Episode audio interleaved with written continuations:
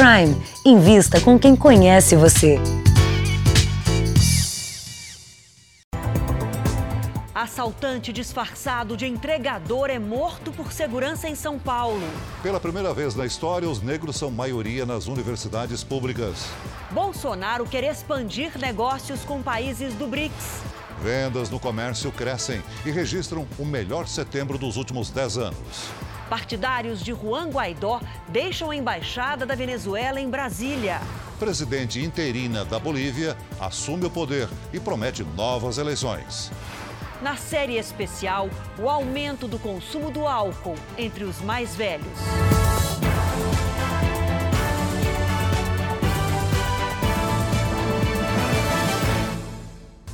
Oferecimento Prime. Invista com quem conhece você.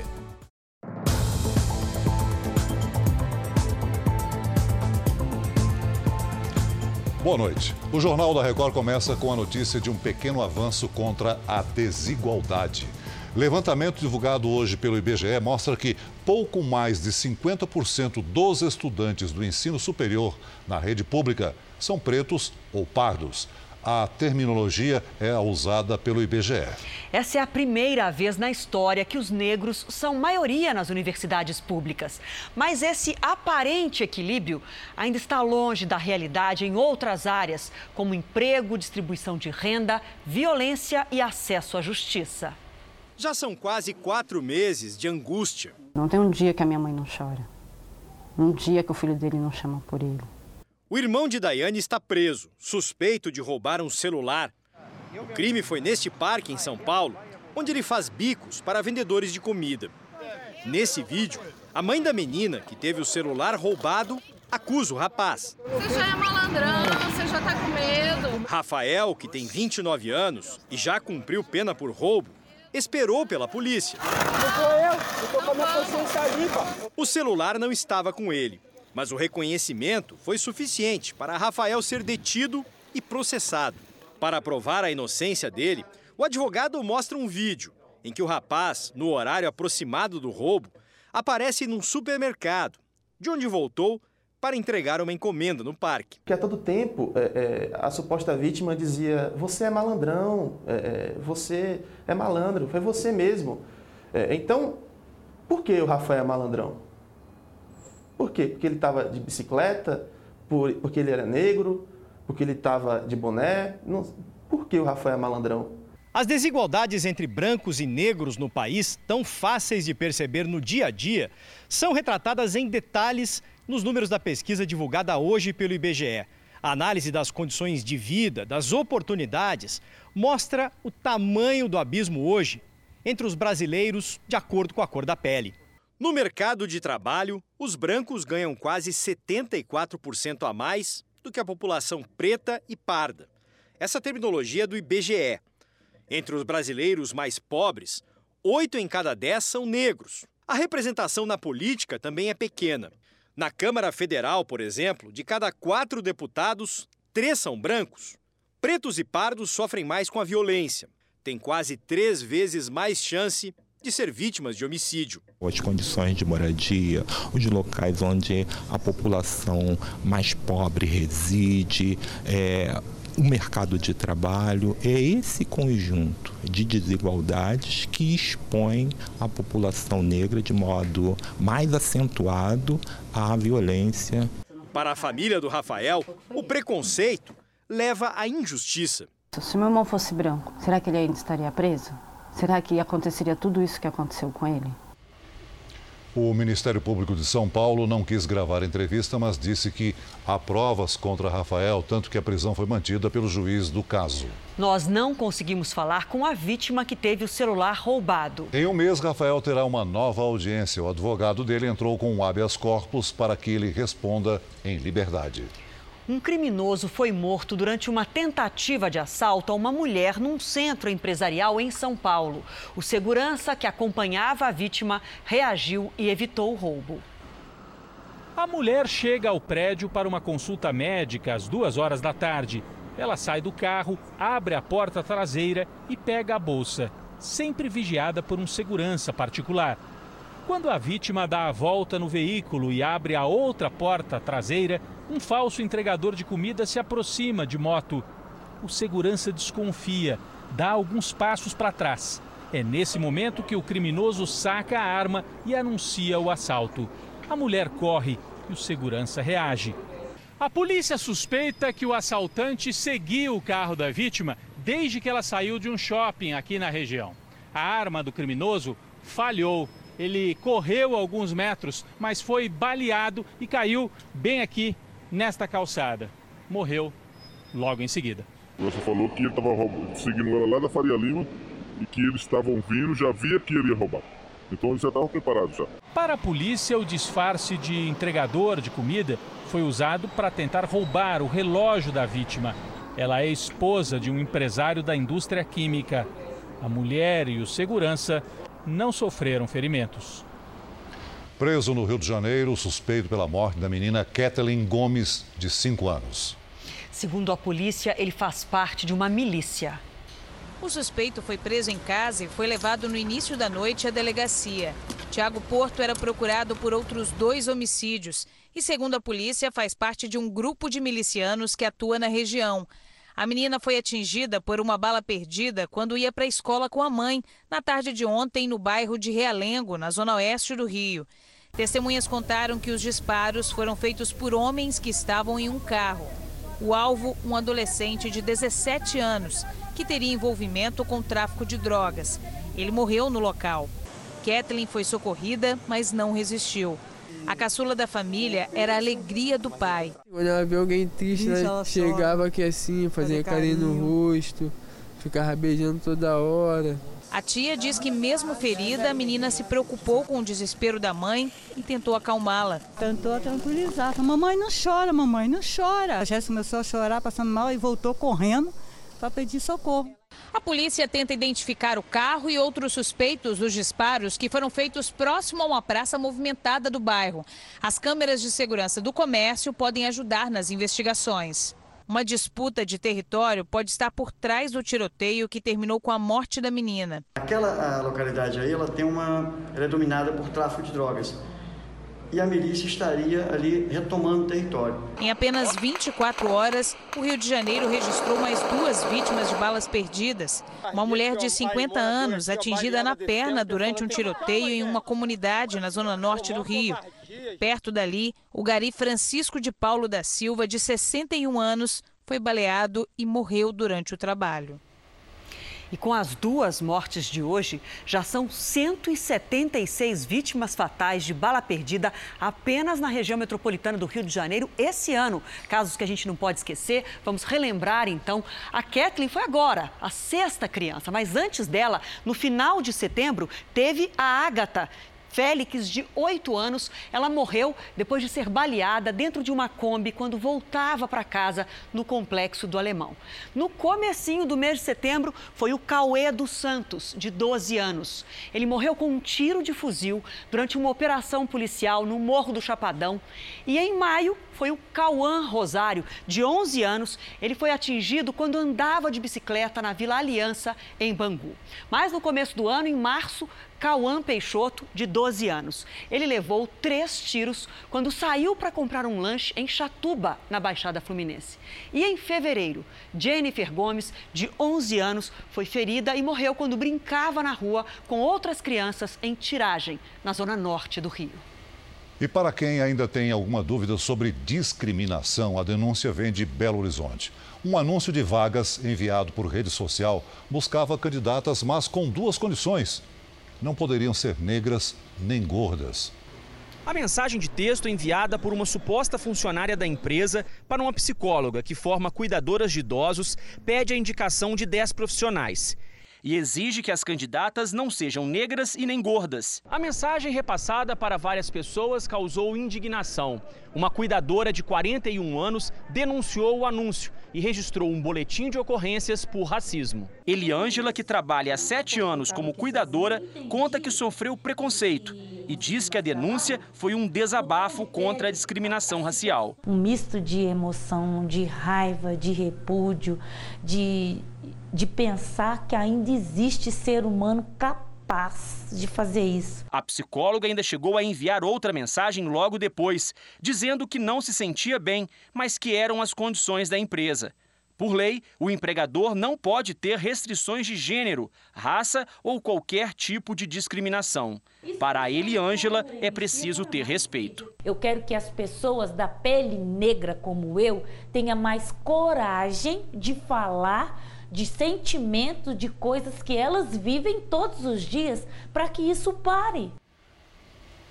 A empresa que oferece o serviço de cuidadores informou que repudia todo ato de racismo e discriminação. Disse ainda que a psicóloga que repassou a mensagem não trabalha na empresa e está investigando possíveis desvios de seus funcionários. A psicóloga que enviou as mensagens não quis dar detalhe do caso.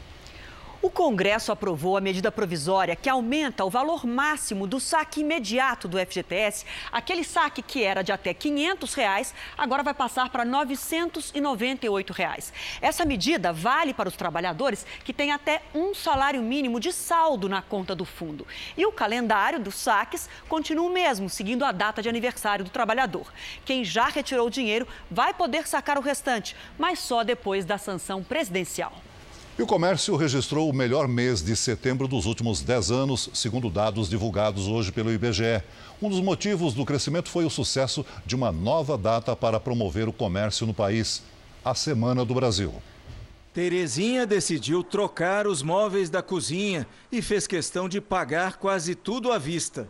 Ele vai guardando para poder dar uma entradinha boa, para não ficar tão pesado no orçamento. O segmento de móveis e eletrodomésticos puxou o aumento das vendas em setembro, seguido de tecidos, vestuário e calçados e artigos de uso pessoal e doméstico.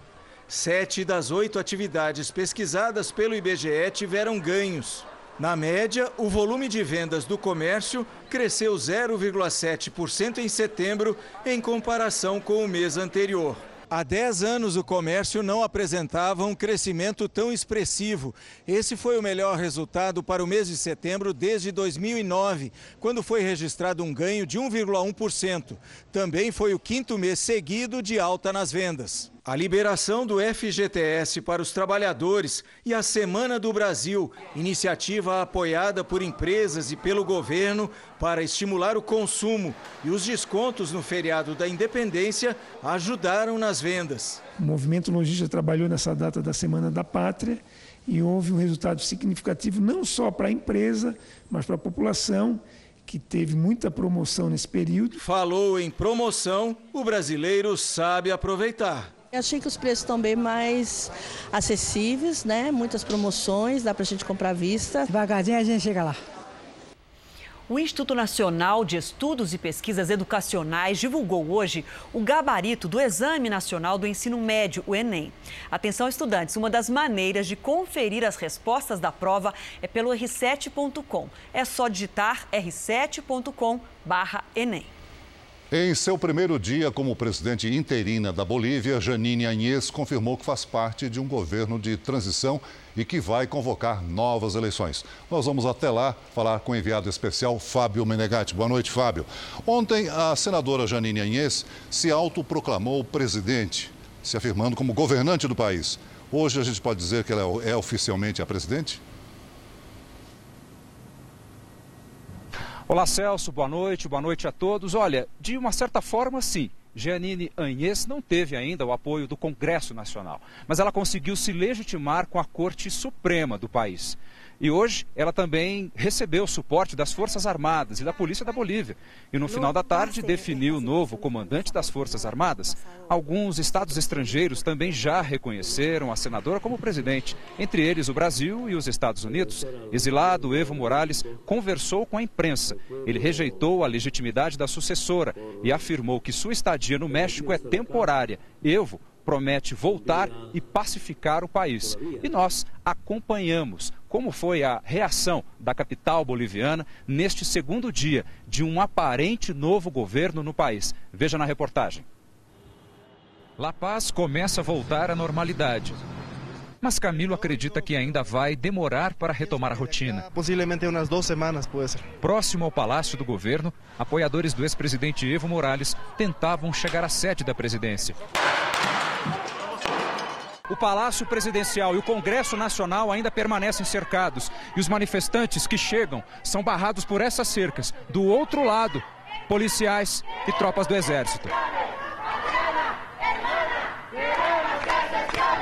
Militares que acabaram de sair ali do palácio são cercados pelos manifestantes. Eles dificultam a saída do carro. A situação começa a ficar um pouco mais tensa aqui. Reforço vai chegando, inclusive gás lacrimogênio. Eles lançam bombas de gás lacrimogênio aqui próximas. A situação vai ficando mais tensa aqui. Na confusão, uma mulher foi presa. Veneza, na Itália, enfrenta um dos piores alagamentos dos últimos 50 anos. Pelo menos duas pessoas morreram. A inundação foi causada por fortes chuvas que coincidiram com a lua cheia e provocaram a maré alta. De acordo com as autoridades, a água chegou a 1,90m de altura, uma marca histórica. Portos, gôndolas e balsas, que servem como táxis aquáticos, foram danificados. Escolas, teatros e clubes estão fechados. Locais turísticos ficaram inacessíveis. O prefeito de Veneza afirmou que as inundações são um efeito das mudanças climáticas e pediu ajuda ao governo central. A população cobra mais agilidade na construção de uma rede de barreiras para conter esses alagamentos. A obra, que começou em 2003, é alvo de escândalos de corrupção. Por enquanto, a previsão é de que ela seja entregue só daqui a dois anos. Já o primeiro-ministro italiano Giuseppe Conte disse que o projeto será concluído o mais rápido possível. Veja a seguir: Brasil e China assinam acordos no primeiro dia da reunião do BRICS em Brasília. E ainda nesta edição, cresce o consumo de álcool entre os brasileiros com mais de 55 anos.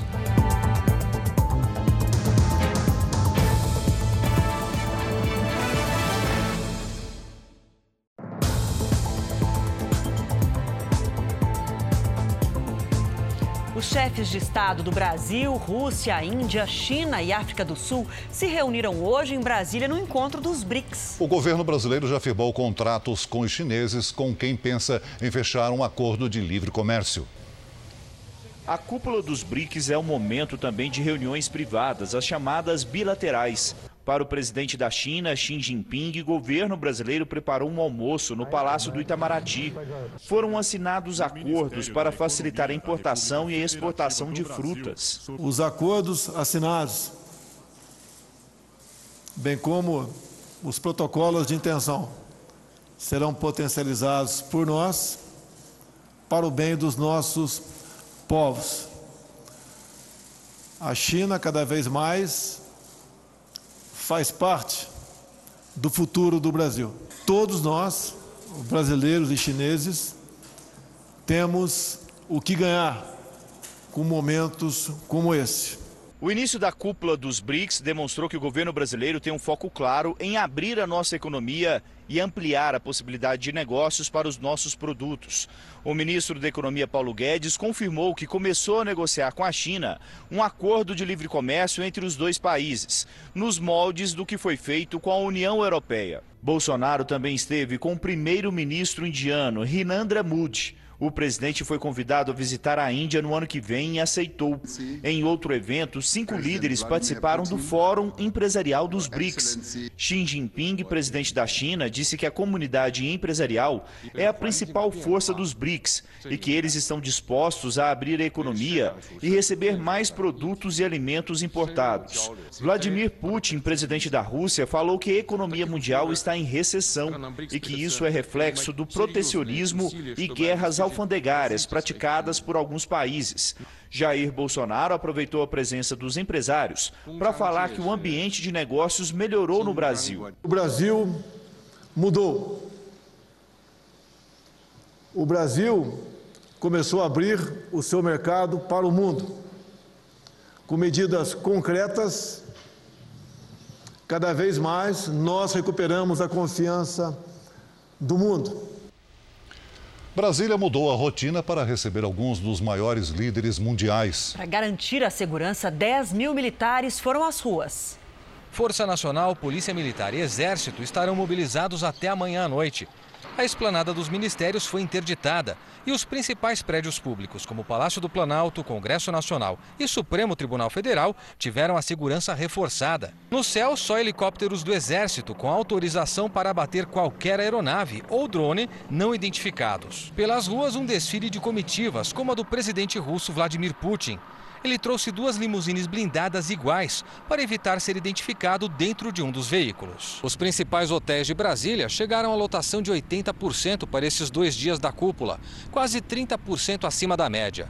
Boa parte pela presença de cerca de 800 empresários dos cinco países, que se reúnem para debater propostas de cooperação que serão apresentadas aos cinco chefes de Estado. Procurando desenvolver uma maior aproximação entre esses países desse grupo dos BRICS para que a gente possa facilitar sempre as operações comerciais, mas também os investimentos, enfim, tudo aquilo que pode ser transferido ou ah, aprendido de um país para outro.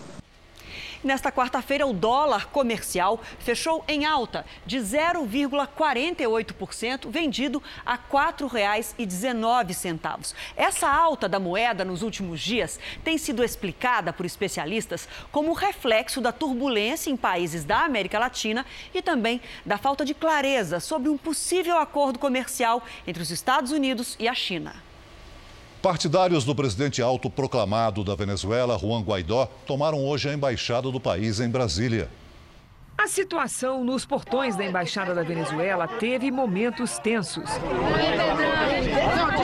Partidários de Juan Guaidó entraram em confronto com defensores do regime do ditador Nicolás Maduro, que alegam que a embaixada foi invadida por volta das 5 da manhã.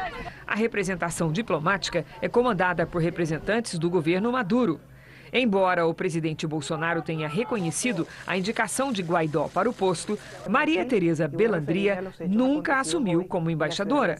A polícia teve de intervir e chegou a prender dois manifestantes. Dentro da embaixada, 17 partidários de Juan Guaidó, a maioria vestidos de camisa branca, se recusavam a deixar o local. Três deputados federais atuaram para evitar a retirada de funcionários e diplomatas da embaixada e manter no posto o atual encarregado de negócios, Fred Meregotti. Ainda pela manhã, o deputado Eduardo Bolsonaro chegou a declarar apoio à ação dos partidários de Guaidó. O chanceler Ernesto Araújo reuniu-se com o presidente Bolsonaro para tratar da questão. O emissário de Itamaraty, ministro Maurício Correia, foi enviado à Embaixada da Venezuela para negociar uma saída para o impasse. No final da manhã, o Gabinete de Segurança Institucional da Presidência divulgou nota em que declara que o presidente Bolsonaro jamais incentivou a invasão da Embaixada da Venezuela e que as forças de segurança estavam agindo para a retomada da normalidade. O impasse perdurou o dia inteiro. Depois de mais de 13 horas de negociação, apenas no final da tarde é que os supostos partidários de Juan Guaidó foram conduzidos para a saída dos fundos da Embaixada da Venezuela. Venezuela. Começaram hoje as audiências públicas do processo de impeachment do presidente Trump. Com os depoimentos transmitidos pela TV, a oposição espera fortalecer as denúncias contra Trump. O embaixador americano na Ucrânia, Bill Taylor, revelou que um membro de sua equipe ouviu o presidente dos Estados Unidos perguntar a um diplomata sobre possíveis investigações do país europeu contra a família de Joe Biden um adversário político de Trump. A possível pressão contra um país estrangeiro por interesse político seria uma violação das leis americanas. Em entrevista coletiva dada hoje, o presidente americano disse que não se lembra dessa conversa. Trump ainda chamou o inquérito de farsa. 24 palestinos morreram e 50 israelenses ficaram feridos no segundo dia de confrontos na região. A retaliação do grupo extremista Jihad Islâmica pela morte de um dos seus líderes foi retomada logo pela manhã contra Israel. Os mísseis que saíram de Gaza chegaram à região de Jerusalém. Outros caíram mais próximos. Nós estamos em Ashkelon, a menos de 15 quilômetros da faixa de Gaza. Nas últimas 24 horas, pelo menos 300 mísseis foram lançados contra Israel e 50 caíram aqui ou foram interceptados pelo sistema antimísseis. A cidade está praticamente vazia e parada. A Força Aérea Israelense reagiu aos ataques. Por conta dos bombardeios, mais de um milhão de pessoas está em abrigos antiaéreos. Assim que toca a sirene, as famílias correm para o bunker. Isso tem acontecido com Célio e Simone, que eram de Recife e se mudaram para Israel há pouco mais de um mês. Eles estão a 20 quilômetros da faixa de Gaza. Tem que correr, correr. Temos um minuto para correr para o bunker, se trancar e ficar lá. Esperar dois, cinco minutos, aguardar passar qualquer situação, ver que está tudo tranquilo e sair. Hoje, o primeiro-ministro Benjamin Netanyahu exigiu que a Jihad Islâmica interrompa os ataques. Caso contrário, ameaçou eliminar todos os líderes extremistas. Veja a seguir: caminhão carregado de soja tomba em rodovia de Goiás. E na nossa série especial Solidão e Tristeza são alguns dos fatores que levam os idosos a passar da conta na bebida alcoólica.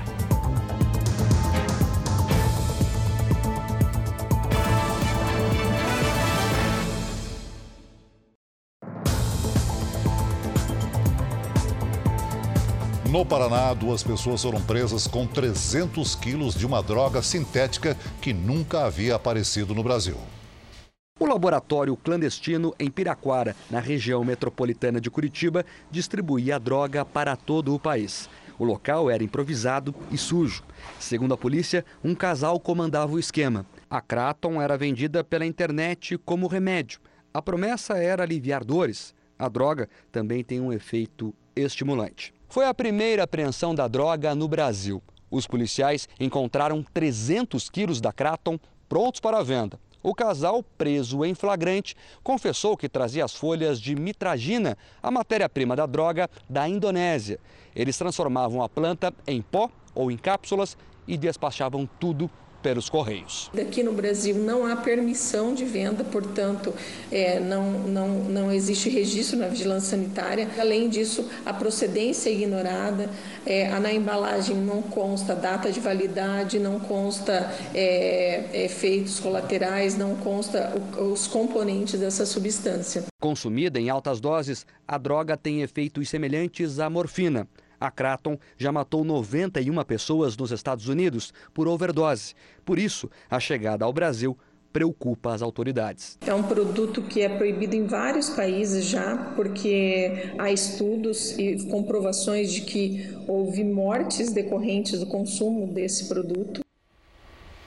Agora à noite, a marquise de um prédio caiu na capital paulista e matou uma pessoa. A repórter Giovana Risado fala ao vivo com a gente, tem as informações. Já se sabe o que aconteceu aí, Giovana?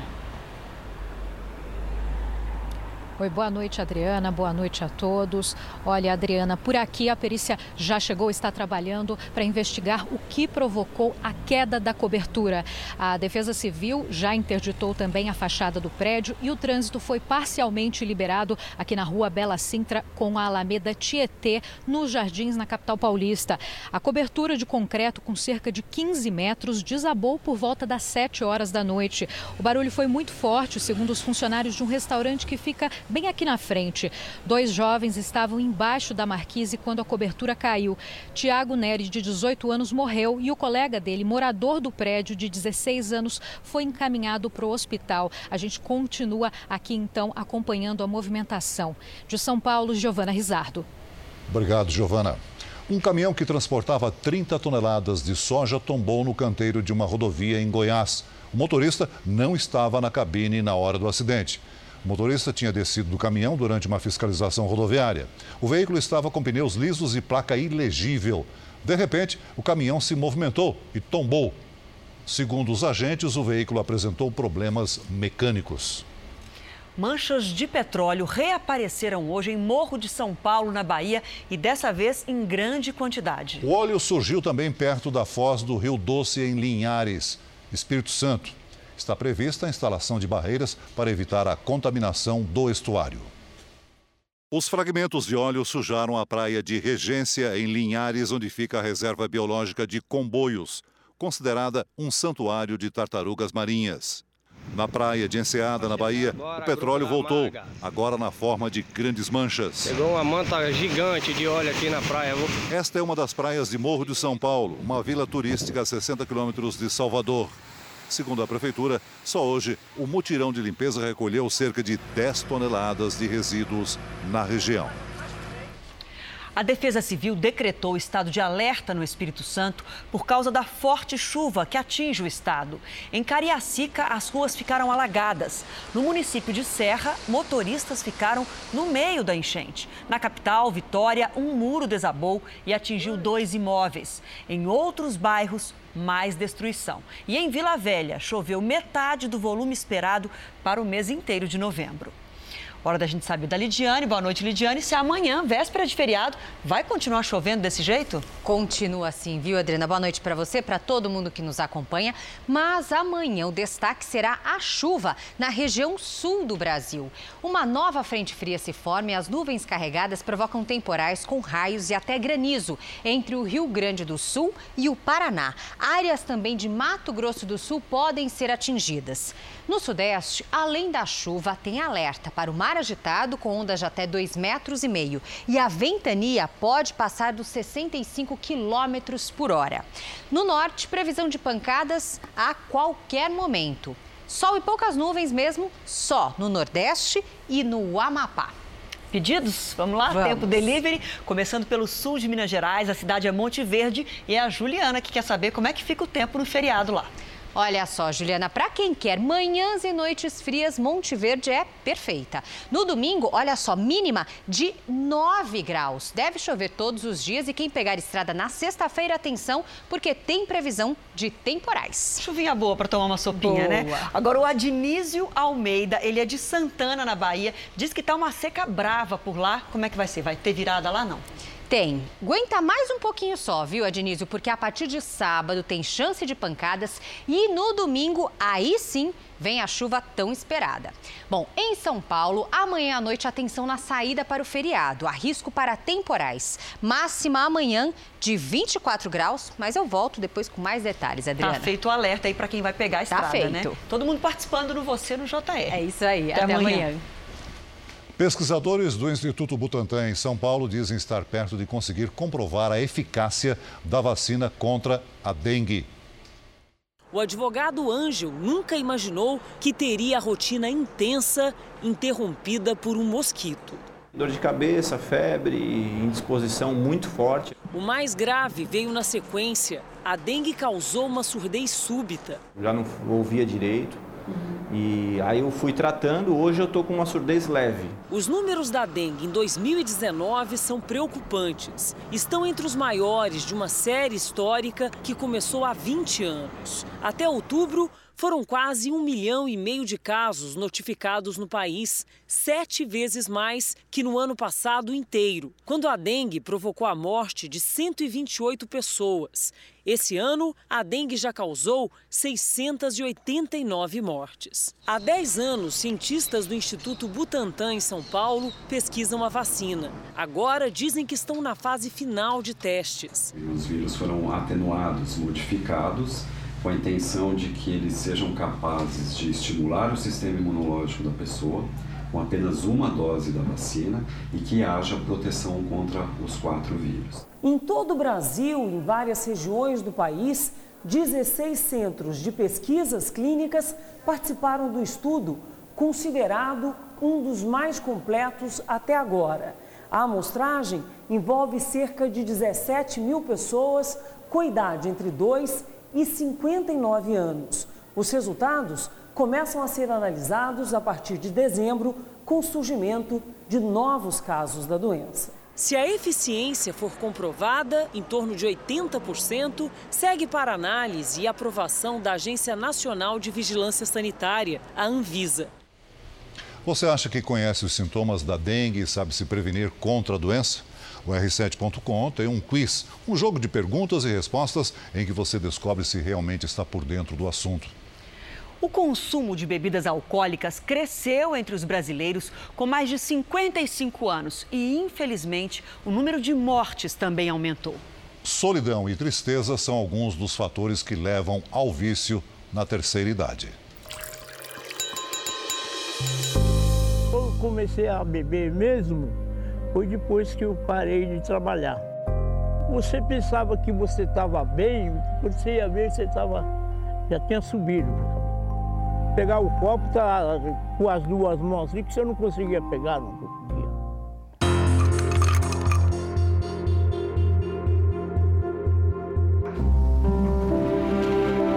O dominó é lazer, é passatempo. Para esses homens, mais do que isso, é um ganha-tempo. Cada minuto aqui é um a menos com um copo na mão. Antônio, hoje, sabe o tempo que perdeu para o álcool. Mais de 20 anos que eu bebo. Mas eu, aquela história que eu disse que bebia socialmente, mas isso aí não existe. No começo, era só quando tinha festa, depois nos fins de semana. E aí, quando Antônio perdeu o emprego, era todo dia. Montei um bar. O senhor montou um bar? É. Aquela história, né? Você viu galinha cuidar de galinheiro? eu mesmo montei o bar e eu mesmo fui bebendo. No avançar da idade, o corpo passou a dar sinais de que a bebida havia corroído a saúde de Antônio. Comecei o dia tremendo e tinha que tomar uma ou duas para poder controlar o rei. Perdi tudo, eu perdi a minha família, depois perdi o bem material, que pode ser que ainda um dia eu consiga. E tem coisas que eu não recupero mais. Foi aí que pediu ajuda a uma filha. E por causa dela, Antônio está há cinco meses em uma clínica de reabilitação. Eu acho que é uma das piores drogas, porque ela vai comendo aos poucos destruindo. E ela destrói tudo que está do seu lado. E você não percebe. Você vai perceber que está na minha situação que eu estava. Se eu não veio para a clínica, eu tinha morrido. Na clínica, ele divide espaço e experiências com outros alcoólatras, como José Carlos, ou Major, apelido que ganhou por trabalhar longos anos como segurança. Para José Carlos, o álcool nunca foi um problema até ele se aposentar. Sempre preocupado, não tinha tempo para nada. Não tinha tempo para nada. E aí, de uma hora para outra? Aí acabou, né? Acabou. De uma hora para outra acabou tudo. No Brasil, a ingestão de bebidas alcoólicas caiu. Em 2010, o consumo per capita era de quase 9 litros. Seis anos depois, diminuiu em 1 litro. Mas nem todos os grupos da população reduziram o consumo. As internações causadas pelo álcool aumentaram entre os brasileiros com mais de 55 anos. E o mais preocupante é que subiu também o número de mortes de idosos por problemas relacionados ao vício. Para os especialistas, uma das causas é o envelhecimento da população. Gente que já bebia agora chega à terceira idade. Outro fator é a mudança de rotina depois de uma vida de muito trabalho. A aposentadoria é uma conquista, mas o tempo livre pode se tornar um peso insuportável. Eu percebi quando eu estava um pouco meio alterado, eu já ia embora para minha casa, tentava chegar em casa disfarçado, entendeu? Com tempo de sobra, o alcoolismo pegou rápido, como ele mesmo diz. Eu me sinto vazio, sim, nessa parte eu me sentia vazio. A depressão é comum na terceira idade. E em vez de buscar auxílio médico e ter um remédio que possa combater isso, eles vão e buscam o álcool. Pior, o álcool por cerca de 30 minutos, 40 minutos, dá um efeito relaxante. O álcool inibe as inibições, deixa a pessoa um pouco mais relaxada. Mas não resolve. Quando acaba o efeito do álcool, a pessoa fica mais deprimida ainda. Em idosos, os efeitos são ainda mais devastadores. É um corpo onde a parte muscular e a parte óssea já estão comprometidas. E o álcool ele entra, ele, ele, ele funciona como se fosse um spray, vai, por todo, vai para todo o corpo. Ele vai para o cérebro, ele vai para o fígado, ele vai para os músculos, ele vai para os ossos. Este homem ouviu da médica quase que uma sentença de morte. Ela bateu assim e falou assim para mim, então eu não sou um sarcástico, eu achei, né? Falou assim, ah, o senhor não tem mais fígado. Nossa, eu fiquei muito bravo, cara. não disse nada, né? Mas fiquei muito bravo com ela quando ela falou que não tinha mais fígado. Por que ficou bravo? Porque eu achei que era um desaforo falar aquilo para mim. Paulo bebeu pela primeira vez quando era adolescente e se lembra da sensação até hoje. Foi assim um esplendor. Quando eu tomei aquilo, eu almocei, a comida deu outro gosto. E aí começou a fazer parte da minha vida, sempre né, aquele hábito. Depois do casamento, as bebedeiras viraram rotina. Oh, álcool, ou cachaça, ou pé de cana, tal. Para mim não, não fazia, não tinha efeito negativo. Né? E cada vez bebendo mais. E E aí veio a aposentadoria. Depois que eu parei de trabalhar, eu tinha de manhã, tarde e noite para beber. E foi na reunião do grupo dos Alcoólicos Anônimos que ele conseguiu se reconhecer na história daquelas pessoas. Aquele carinho, aquela maneira do pessoal me receber, de conversar, de me tratar. Nunca se reconheceu alcoólatra? Nunca me reconheci alcoólatra. Quase 100% dos casos existe o que nós chamamos de negação. O médico pergunta: por que o senhor está aqui? A pessoa fala: não sei por que eu estou aqui. A esposa fica brava, fala, ele está aqui porque ele bebe, ele bebe muito. E o paciente fala: eu? Paulo perdeu o irmão, o sogro, a cunhada, todos para o álcool. Hoje ele está há 17 anos sem beber. É como eu falei, eu tenho uma doença, eu tenho uma predisposição. Coisa que eu não sabia, né? Eu não sou aquele vício, eu não sou o safado, eu não sou sem vergonha, isso. Se eu não tivesse chego em Alcoólicos Anônimos, eu não teria visto aí esse, esse, esse monte de neto que eu tenho aí, né? Uma família feliz e os filhos, né? Que hoje me adoram. O Jornal da Record termina aqui. Você pode assistir a edição de hoje na íntegra no Play Plus. E não se esqueça, o Jornal da Record também tem versão em podcast. É só acessar o Play Plus e as nossas outras plataformas digitais. E à meia-noite e meia tem mais Jornal da Record com o Sérgio Aguiar. Fique agora com a Fazenda, com o Marcos Mion. A gente volta a se encontrar amanhã aqui no JR. Até lá. Boa noite e até amanhã.